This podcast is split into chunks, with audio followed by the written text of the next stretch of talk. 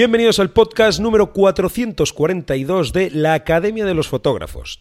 Este es el podcast de los que queréis disfrutar y aprender técnica fotográfica, de esos fotógrafos emprendedores que queréis ganar un dinerito extra con la fotografía y de eso vamos a hablar hoy, y de los tecnoadictos que todas las semanas estáis aquí pendientes de las novedades que salen al mercado y que en esta casa puntualmente os las vamos contando. Por cierto, os recuerdo que este mes de noviembre todos los jueves tenemos el especial de lo mejor de cada casa en los webinars a las 8 de la tarde. Fotografía nocturna, composición en fotografía de paisaje, planificaciones con la luna y fotografía profesional de retrato todos los jueves a las 8 de la tarde. Ahí os quiero ver puntuales. Bien, amigos míos, hoy os traigo un tema pues que yo al principio me tuve que parar a, leer lo primero aprenderme el nombre, NTF, NFT, ay Dios mío, ¿esto qué es? Que si la blockchain, que las criptomonedas, que... Bueno, bueno, bueno, bueno, bueno. Pero como siempre digo que me rodeo de lo mejor, hace dos semanitas fui yo a Málaga a dar un curso. ¿Y qué hice antes de dar el curso? Pues me fui a comer con un amigo mío que sabe de todo y que precisamente es el director de la Escuela de Fotografía de Málaga, Apertura. Damas y caballeros, con todos ustedes, Michelo Toro. Michelo, ¿cómo estás, amigo mío? Buenas tardes, querido amigo. Pues nada, con muchas ganas de hablar del bien y del mal, que es lo que nos gusta. del bien y del mal. Ay, Dios mío. Bueno, Michelo, yo he hecho una brevísima presentación tuya diciendo que eres el director de la Escuela Apertura de Málaga, pero me gustaría que tú mismo le dijeras al público quién es Michelo Toro, a qué se dedica, qué haces en tu día a día. Bueno, pues mira, efectivamente, eh, ante todo soy un hiperactivo diagnosticado, soy un friki eh, por vocación, economista y licenciado en económica por formación, Llevo desde los llevo 40 años en fotografía y 26 dirigiendo eh, apertura. ¿Haciendo el qué? Pues lo que nos gusta, meternos en follones y liarnos. Y, además que sí, Michel y yo nos conocemos desde hace unos años, siempre voy allí a su escuela, hago un curso de fotografía nocturna. Este año lo hemos hecho en las playas de Maro, esas fotos que subí hace poco a Instagram, chicos, que, vos, que os dije, oye, ¿qué título le pondríais? Bueno, pues esa foto la hice en el curso que organizó el bueno de Michel. Michelo, NFTs, eh, criptomonedas, demostrar la autoría, fotógrafos, arrójame un poco de luz, amigo, porque no soy el único fotógrafo que está bastante pez en estas lides. ¿De qué va esto? Bueno, pues mira, esto va de lo que llevamos desde hace 180 años o más hablando en fotografía y en arte en general, que es poder demostrar que lo que tú tienes es auténtico. Y como es auténtico, vale. ¿Te acordáis de estas películas de falsificación de cuadros? ¿no? Como el cuadro auténtico vale 100 millones y la falsificación no vale nada. O lo que vale una lámina comprada en el museo y lo que vale el original. Y si tú tienes algo en tu casa, ¿tienes la Leica original o tienes la Leica fabricada en Rusia? Eh, ah. Básicamente, de lo que siempre hablamos. ¿Cómo lo mío vale porque es auténtico? Cuidado, no porque sea mejor o peor, o porque valga más o menos, sino simplemente porque es auténtico. ¿Qué es lo que es esto del criptoarte? Bueno, pues ha llegado la tecnología en la que yo cuelgo mi famosa fotografía o lo que sea en Internet, todo el mundo se la puede descargar, eh, con Photoshop le quitas la marca de agua, esta famosa historia, la puedes utilizar como quiera, me da igual, pero al final lo que yo, yo te estoy diciendo es que si tú me compras mi imagen, o mi lo que sea, yo te lo voy a autentificar. Esto ya llevamos haciéndolo años como firmando la foto. Como se firmaban los cuadros, se firma la foto. Después nos inventamos aquello del certificado de autenticidad, que no deja de ser la factura con una foto de la foto y todo pequeñito diciendo que tú has pagado por esa foto que tienes. Vale. Bueno, eh, todo eso cuando yo te doy la foto y tú me das el dinero es muy fácil. Pero ¿qué ocurre cuando todo, esto es a nivel mundial y trabajamos todo con imágenes electrónicas? Que, bueno, que había que poner un poquito más inteligente eh, este contrato, que no deja de ser una factura y de un contrato. Y ahora se le llama Smart Contract y se hace con blockchain. Ya está. ¿Vale? Es simplemente eso. Lo que tú quieras tú puedes decir que es auténtico y en lugar de hacerlo con un registro notarial, ahora el notario es la cadena de bloques, es el blockchain. Oye, pero yo igual, igual estoy un poco equivocado, pero a mí me da la sensación de que detrás de esto hay un rollo así como de dinero, ¿no? NFT, suena, suena, así muy, muy de pasta y, por lo que tú me estás diciendo, ¿no? Yo puedo coger una, corrígeme si me equivoco, o sea, ¿cuál sería el proceso? Yo ahora tengo mis fotos y las tengo en mi disco duro y yo te digo que son mías porque las he hecho yo, porque tengo mi RAW y no tengo otra forma de demostrar más que que son mías y ya está, ¿no? ¿Yo qué debería hacer para meterme en este mundillo? Pues mira, es lo más sencillo del mundo, porque es verdad que esto del blockchain y del criptoarte no deja de ser una herramienta aplicada a lo que tú quieras, al bien o al mal.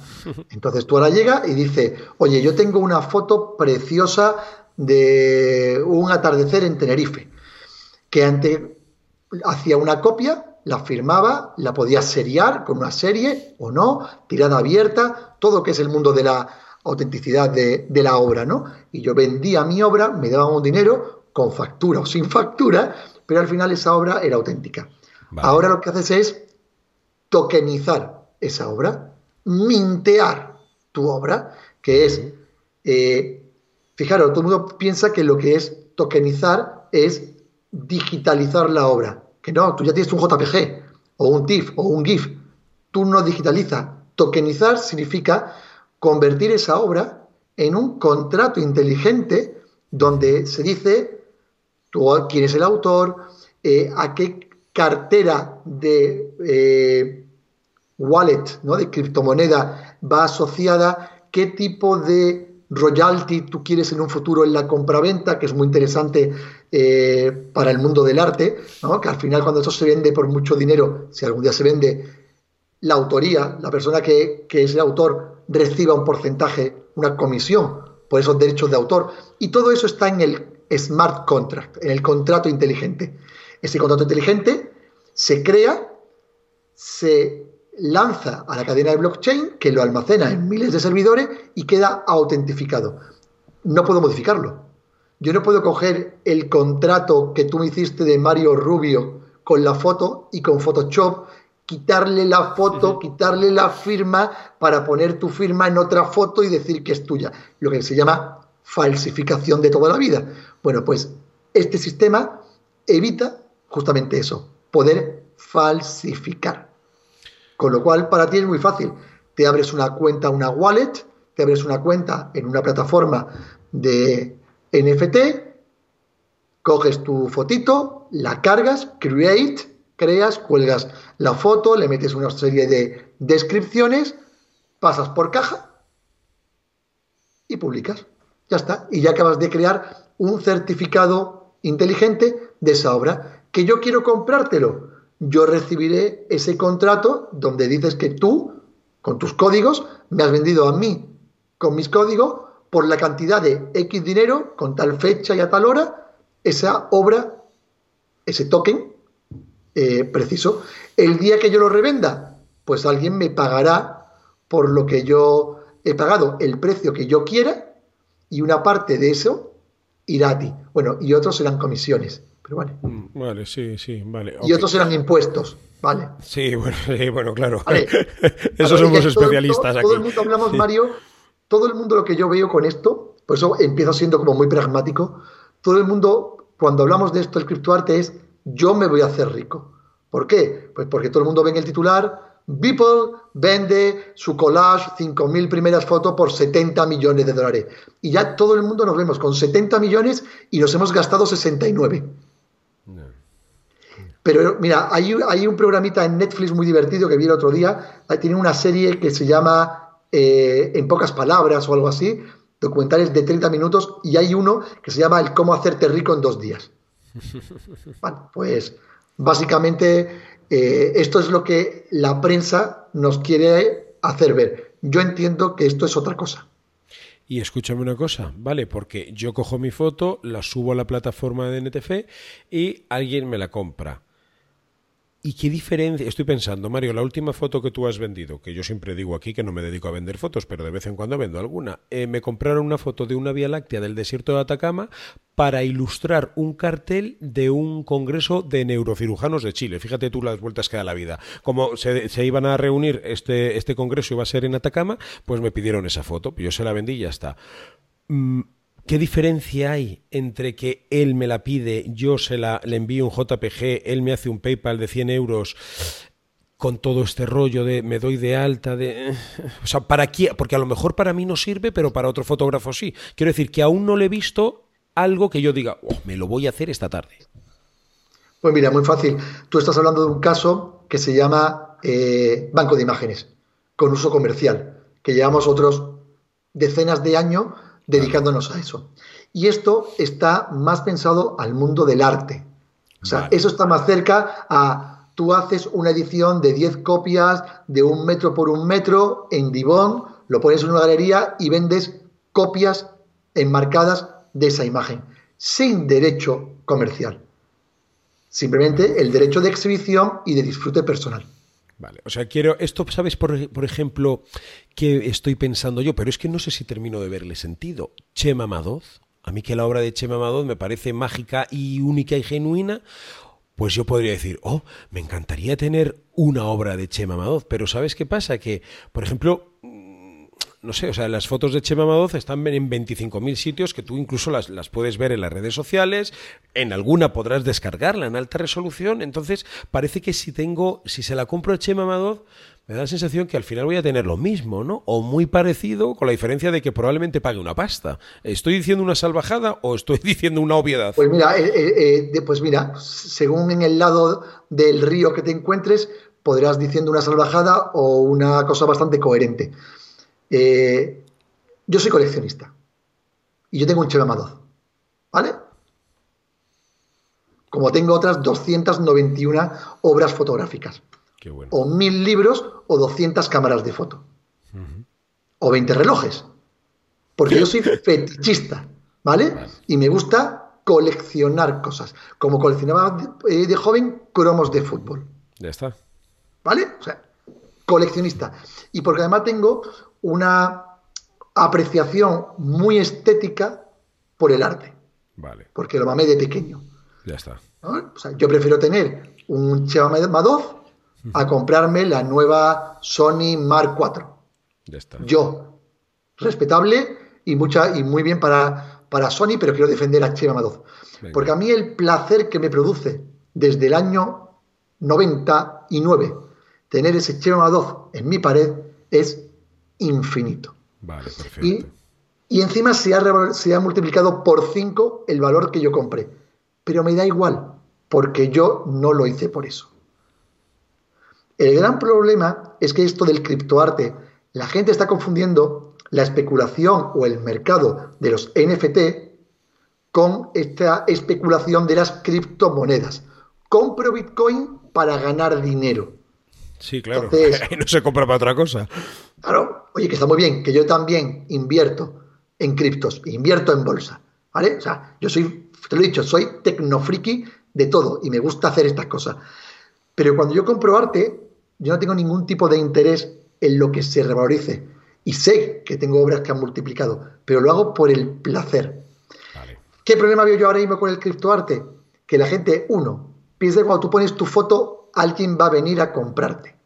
Mira, si no te compraban cuando estaban impresa, ¿quién te va a comprar cuando estén en, en NFT? Punto número uno. No todo vale lo mismo. O sea, a mí me encantaría vender mis fotos al precio de Cheva Madoz Incluso me encantaría que Chema un día me intercambiara una obra, porque diría que estaríamos casi al mismo precio.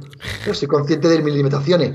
No, eso no ocurre. Yo sé en la liga que me muevo, ¿no? Y si quiero un Chema Madoz, lo pago. Y si quiero un Pablo Picasso, me gasto entre 10 y 80 millones de euros y lo tengo. Vale. No la lámina, que vale 10, de, 10 dólares. El original. Porque la lámina no vale nada ni en Wallapop. Claro, exactamente. No Pero el original siempre vale. Es una concepción de valor. Entonces. Estoy, ya, estoy lo... entendiendo esto. Y, y claro. sobre todo lo que has dicho de criptoarte. O sea, es la sensación, ¿no? De decir, tengo el original que se lo he comprado a tal autor. Claro, mira, aquí hay un caso también de esto famoso de un niño inglés que hace 3.500 ballenas pixeladas, las vende a 30 libras cada una y gana 150.000 libras en un día. Chispa más, chispa menos. ¿Qué ocurre? Que cuando tú lees esa noticia, todos nos vemos haciendo ballenas y gastándonos los 150.000. Pero eso es una cosa que viene en nuestro ADN, porque somos soñadores. Bueno, de hecho, existe eh, la lotería, imagínate, y lleva años existiendo la lotería. Todos pensamos que vamos a ganar. Bueno, pues el criptoarte tiene esto. Primero, le va a funcionar muy bien a los artistas de verdad. Al que ya es artista y al que tiene una obra interesante. Por supuesto que saldrán nuevos artistas gracias a esta nueva herramienta, como salió Justin Bieber gracias a YouTube. Ah.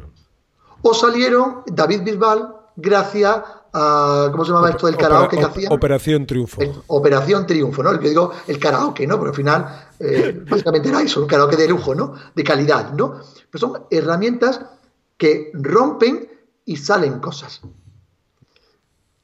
y habrá una burbuja y habrá cosas que no tengan sentido y otras se quedarán. Yo creo que por eso te he empezado diciendo que es como el bien y el mal, ¿no? Creo que es una magnífica herramienta. Mira, hay un caso también de una chica, una fotógrafa, esta es súper inteligente, ¿eh? ¿Eh? Todo el mundo le robaba una fotografía de un paisaje de Hawái precioso y estaba ya harta de que no la nombraran, de que la gente se lo descargara. Y entonces dice, mira, voy a hacer un NFT, uno, original. Vale. Quien lo compre será el poseedor de esa obra, pero inmediatamente después será gratuito descargarte en alta resolución la foto y hacer lo que te dé la gana con ella. Bueno, pues alguien pagó 300.000 en subasta por esa foto. Y escúchame una cosa, ¿y esa foto acaso es distinta de la de alta resolución que el día... No, es la misma. Entonces es un rollo emocional, ¿no? O sea, esto es una historia. No, no es emocional, es pasta. La tuya es la auténtica. Y solamente hay una. Sí, sí, pero me refiero a que es un rollo emocional en el sentido de decir, porque si la mía que es auténtica, vale, es auténtica, eh, no sé, es que a lo mejor en un cuadro pintado, ¿no? No es lo mismo que una lámina, pero una foto que al final es un archivo, un JPG que voy a tener yo, que me he gastado 300.000 euros, o tú que te la has descargado, tampoco hay tanta diferencia, ¿no? Ya, pero la mía vale. Con lo cual la tuya no sirve para nada y yo la mía la puedo revender ahí es donde digo que me parece que entra más el rollo emocional que el rollo práctico. ¿No? Bueno, al final tengo, tengo el original. Mario, nos estamos inventando todo un mundo en este capitalismo extremo de querer hacernos rico en dos días. Sí, sí, sí. Entonces, claro, pues lo que vamos a hacer rico en dos días, ¿qué tenemos que hacer? Inventarnos cosas para ganar pasta. Sí, porque es que trabajando, mira que yo trabajo igual que tú y, escucha, y no me hago rico. No rico. Entonces, claro, yo veo al niño y digo, joder, haciendo ballenitas, después hay que leer la historia completa. el niño es el hijo de un informático, el padre le da un juego, le da una pensada, hay cierto marketing, eh, por 30 dólares o 30 libras, ¿quién no compra una ballenita y hace la gracia? Al niño le viene... Pues mira, yo estoy seguro de que yo hago una chorrada de esta y pongo 3.000 michelines a la venta y como mucho vendo 10. Y yo sé que tú me comprarías uno porque después te invitaría de whisky. Aquí está ¿eh? tu colega. Pero al final vendo 10. Al final vendo 10. Al final me sale... O sea, hay, hay muchas cosas a tener en cuenta. No es tan fácil todo esto. Hay, creo que es una buena... Primero, es una gran herramienta. Puede ser una buena eh, herramienta de marketing. Nosotros, por ejemplo, porque estoy en esto metido, eh, hace una semana... Te iba a preguntar, Michelo, ¿cuál es tu relación, eh, si tienes, o sea, bueno, tu, relación directa con los NFTs? Vale, pues mira, pues llevo años jugando, jugando, invirtiendo en bolsa. Hace, uno, hace un año y pico con mi hijo adolescente nos pusimos a jugar con las criptos. Está a otro nivel, y además tiene mucho más diente más colmillo especulativo que yo el tío tiene ido colmillo. Y esto del NFT, pues bueno, pues que era casi que lo que venía luego, ¿no? A través de unos consultores amigos aquí en Málaga, lanzan un proyecto, me invitan a bichear con ellos. Eh, yo tengo un buen amigo que se dedica también en Londres al mundo cripto y entonces nos patrocina un poco GSR esta, esta aventura y montamos eh, Apertura Gallery en OpenSea. Entonces nosotros tenemos ahora mismo una galería de arte y tú podrías comprar hoy eh, obra fotográfica en NFT. ¿Cómo lo hemos hecho nosotros? Hay mil formas de hacerlo. ¿eh? Nosotros, por experimentar, nos fuimos a un formato muy clásico en fotografía, que es hacer ediciones de una foto. Es decir, esta foto tiene una serie de eh, posibilidades matéricas en impresión con unas tiradas y unos precios, pero vamos a hacer una tirada de 10 unidades tokenizadas. Entonces tú compras por, al cambio, 80, 90, 100 euros, una de esas fotos tokenizadas. Te la puedes descargar, imprimírtela o proyectártela en la piscina. Queda igual. Porque lo que importa es que tu certificado dice que ese token, que esa imagen es original y es tuya. Y algún día podría ocurrir que alguien quiera esa foto. Y entonces esté dispuesto a pagar más dinero a ti por ella. Se me ocurre una duda. Bien, tú tienes tu galería. Yo me voy a que la podéis ver ¿eh? en OpenSea Apertura Gallery. Apertura Gallery en OpenSea. OpenSea, OpenSea, mar abierto. OpenSea.io. OpenSea.io. Yo me abro mi propia galería y cojo mis fotos que más me gustan, las subo ahí y las pongo a la venta. Vale. Pero resulta que esas fotos, en, algún momento yo las tuve en mi página web a alta resolución. La original porque la hice yo y la puse ahí. Y se la descargó fulanito, menganito y cien mil más. Entonces, lo que estoy vendiendo en un lado está gratuito en otro y por supuesto puede estar pirateado y compartido y vete tú a saber. Podría estar y tampoco pasaría nada, porque lo importante es el auténtico. Eh, no, si es que son auténticas aquellas, porque yo las no, no, publiqué, ¿no? No, no, no, no, el auténtico es el que tiene el certificado de autenticidad. Ah, vale, entiendo. ¿Vale? Como un libro, ¿cuánto vale? Mira, tú te puedes comprar el Quijote de bolsillo a 5 euros y el manuscrito eh, Lo leí el otro día eh, en, un, en, un, artículo. El libro del Gran Gatsby, te vas a una librería, te compras el libro de, John, de, de, de Scott Fitzgerald y te vale cuánto? 20 euros, ¿no? ¿Sabes cuánto vale la primera edición firmada por... ¿Vale? Pues ya te tiene la respuesta. Claro, vale, vale, vale, vale, vale. La historia es la misma. Es que es el mundo del coleccionismo. Hay una, hay, hay una serie de esto en las cadenas estas raras que tenemos en la tele que se llama El precio de la historia. No sé si lo habéis visto. Que es un colega que tiene una tienda de esto de compraventa y le llega a alguien y ¿por qué vale una foto de un daguerrotipo de Billy el niño un millón y medio de dólares? Porque es el único que hay. Claro. O sea, las cosas valen, uno, la rareza, dos, el valor y tres, lo que alguien está dispuesto a pagar. Sí. Eh, pero es que el mundo este del arte y del coleccionismo, o sea, ¿cuántas veces no? Tú has estado, eh, veo cámaras ahí detrás de ti. Yo soy un friki y de pronto digo, joder, tío, he visto cómo eh, Stephen Shore hizo el libro American Surface con una Rolly 35. Hostia, pues yo la quiero. ¿Cuánto paga la gente por una Leica M6 hoy en día? Bueno, ya ves. Yeah. Bueno, pues lo que la gente quiere hacer con su dinero. Que sí, que sí, que sí, que sí, que sí, que sí, que sí. Ya está. bueno.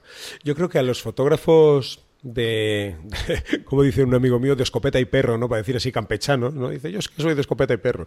Para los fotógrafos de, de hoy en día, entre los cuales me incluyo, y ni un milímetro por arriba, ni tampoco por abajo, un fotógrafo más, eh, este rollo, o sea, un poco te lo tienes que creer, ¿no? Es decir, yo voy a poner mi obra y la voy a vender por si alguien quiere comprarme mi obra porque yo lo valgo. Y, y, creo que si te lo crees, ¿no? Pues a lo mejor lo puedes defender con orgullo. No sé si estás de acuerdo ahí conmigo.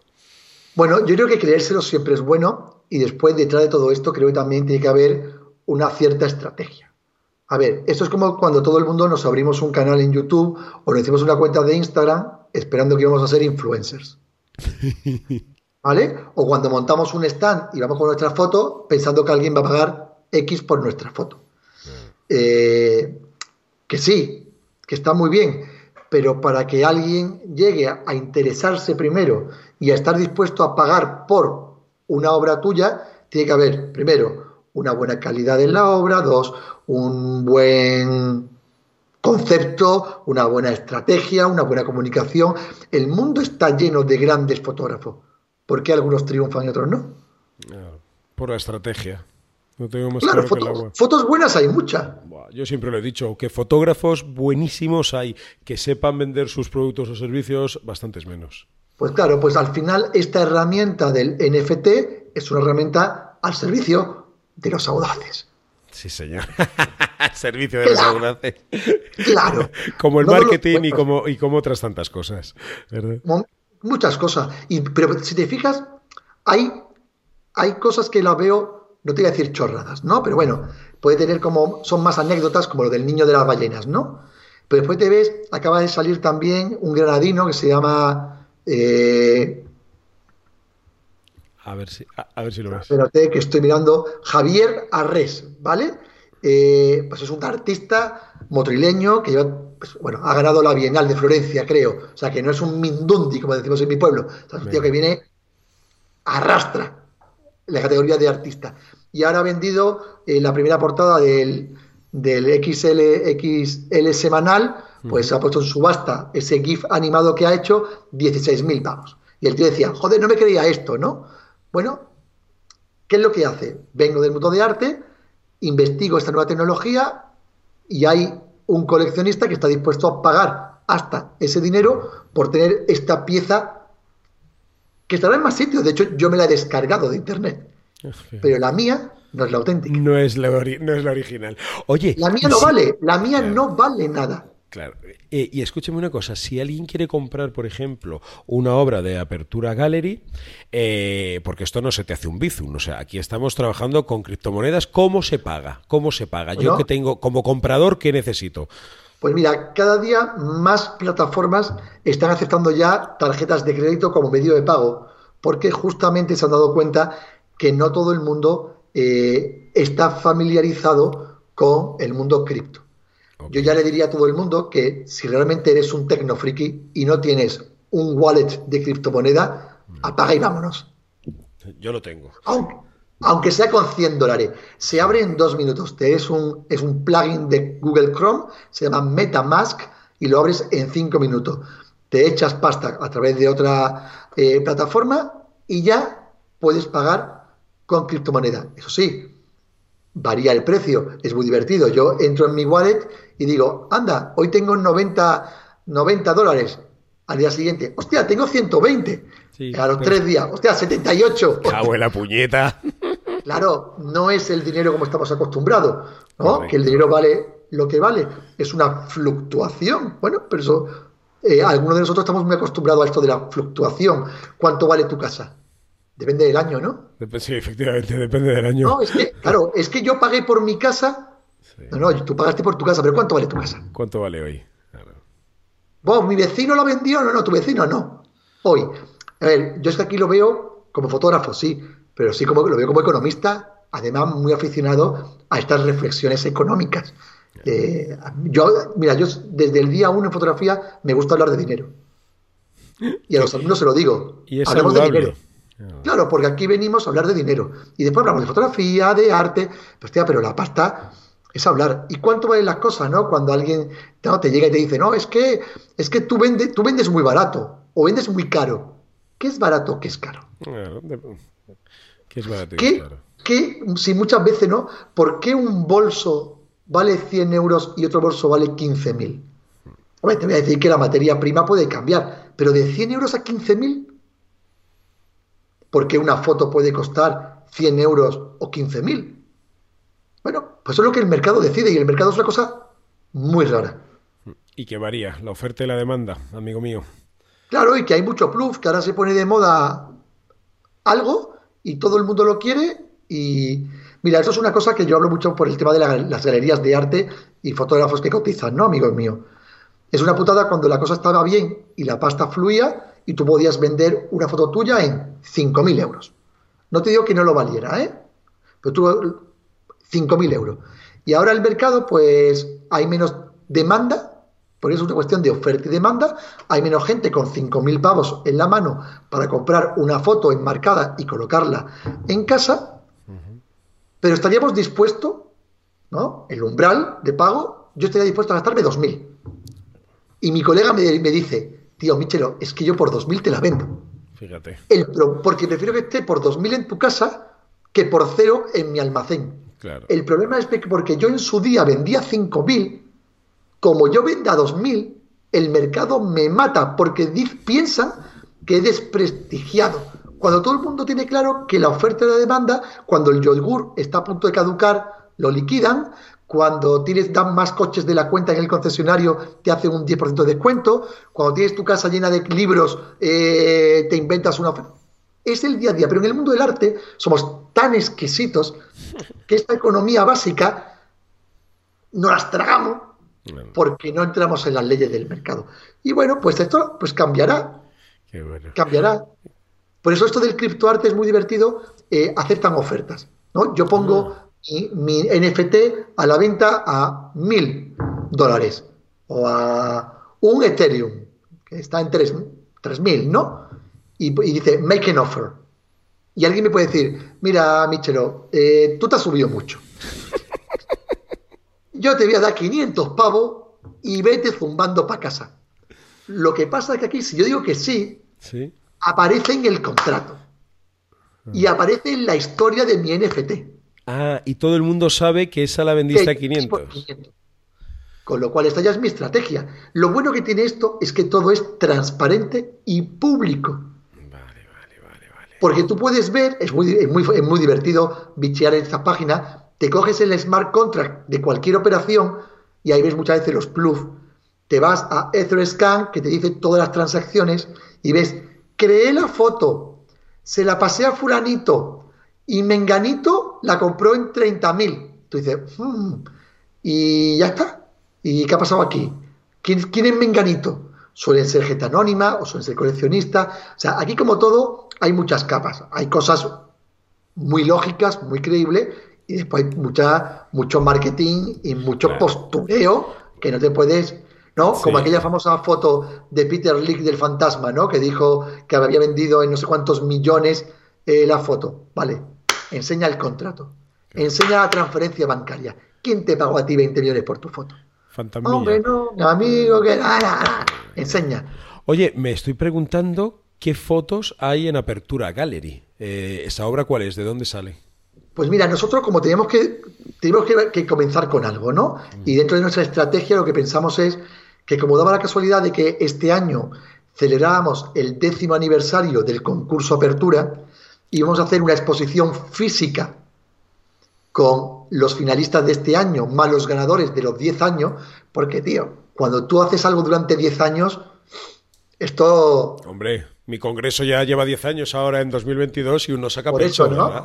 Por eso, ¿no? Nosotros sacamos la revista para celebrar nuestro 25 aniversario y ahora nuestro cuarto de siglo y con la exposición pues celebrábamos 10 años de concurso para darle ahora una pensada a cómo orientarlo, ¿no? A un cambio de estrategia. Y vimos que encajaba muy bien que las imágenes ganadoras de estos años crear como en plan conmemorativo esa edición especial de token no fungibles de NFT de esas obras ganadoras.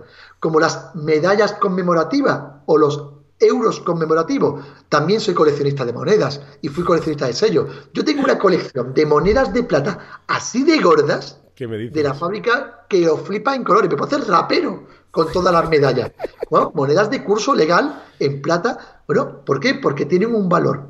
Lo que pasa que una cosa es el valor nominal que tienen, el euro o la plata, y otra cosa es lo que alguien estaba dispuesto a pagar por ello. Esa conmemoración.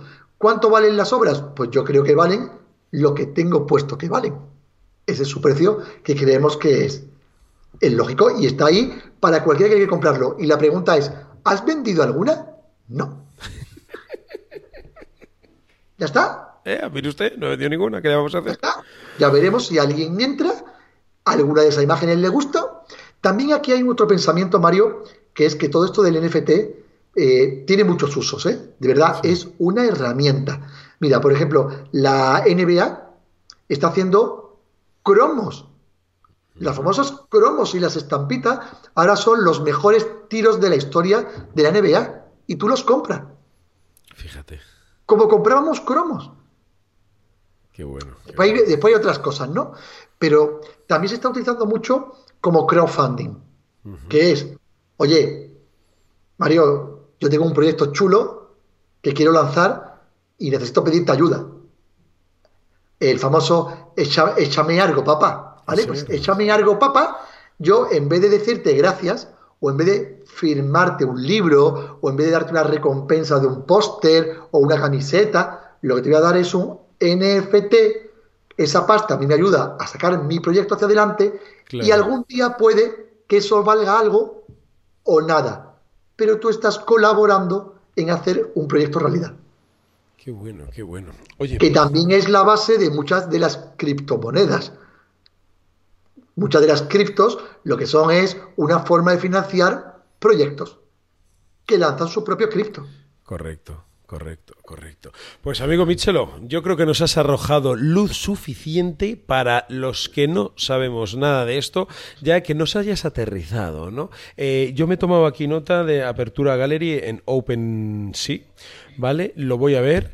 Eh, quizás como dices tú, ¿no? Por ser un poco friki de este rollo, un poco adicto a cualquier cosa nueva, a lo mejor me abro mi galería simplemente para saber de qué va. Yo no tengo, no tengo ganas, o sea, no me voy a poner a, poner que mis obras valen un millón de euros porque no. Pero bueno, sí que me gusta saber de todo un poco, ¿no? Que el saber no ocupa lugar y la cultura siempre y el conocimiento son bienvenidos. Así que me voy a ir a OpenSea, voy a ver eh, Apertura Gallery y voy a echar un vistacito y lo mismo te digo, oye, Michelo, ¿por qué no nos intercambiamos una obra, amiguete? Y hacemos que además lo permite, además lo permite el sistema, ¿vale? Ah, pues Porque al final no deja de replicar lo que es pues, la vida real, ¿no? Claro, qué bueno. Amigo Michelo, muchísimas gracias por este ratito, por contarnos un poco de qué va este mundo del criptoarte, qué bonita palabra, ¿eh? este mundo del criptoarte, los NFTs, qué son, qué podemos esperar de ellos, para quién pueden estar, bueno, pensados y, bueno, pues por abrirnos la mente, abrirnos la mente a esto. Y ya te digo, le voy a echar un vistacito cariñoso, que lo mismo un día te digo, Michelo, vámonos a comer, que tenemos que hablar tú y yo de criptonegocios. Cuando quieras, que hablar contigo siempre es un placer, que siempre liamos algo. Siempre liamos algo. Amigo mío, oye, toda la gente que esté en Málaga, eh, que vaya a ver a Michel a la Escuela Apertura, allí al lado de la Plaza de la Merced, en un sitio magnífico, en pleno centro de Málaga, eh, que merece la pena, que Michel los va a recibir de mil amores. Yo ya he dicho al principio que voy una o dos veces al año a hacer un cursillo allí y comemos juntos y nos lo pasamos bien, ¿verdad, amiguete? Pues todo el mundo invitado a Málaga con nosotros. Cuando quiera, aquí estamos. Un abrazo, Michelo. Gracias, amigo. Hasta luego. chao. Familia, hasta aquí este programa 442. Michel Toro, director de la Escuela de Fotografía Apertura de Málaga, abriéndonos la mente, por lo menos a mí, con este tema de los NFTs, del criptoarte. Y bueno, fotógrafos, no sabemos qué viene, qué hay ahí afuera. El futuro está ya pasado, me gusta decir a mí muchas veces, con lo que hay que estar atento de todo. Os mando un abrazo fuerte, nos vemos el viernes en el siguiente programa y recordad que mañana jueves estamos con el ciclo de webinars, lo mejor de cada casa. Un abrazo buenas fotos y hasta pasado mañana. Chao.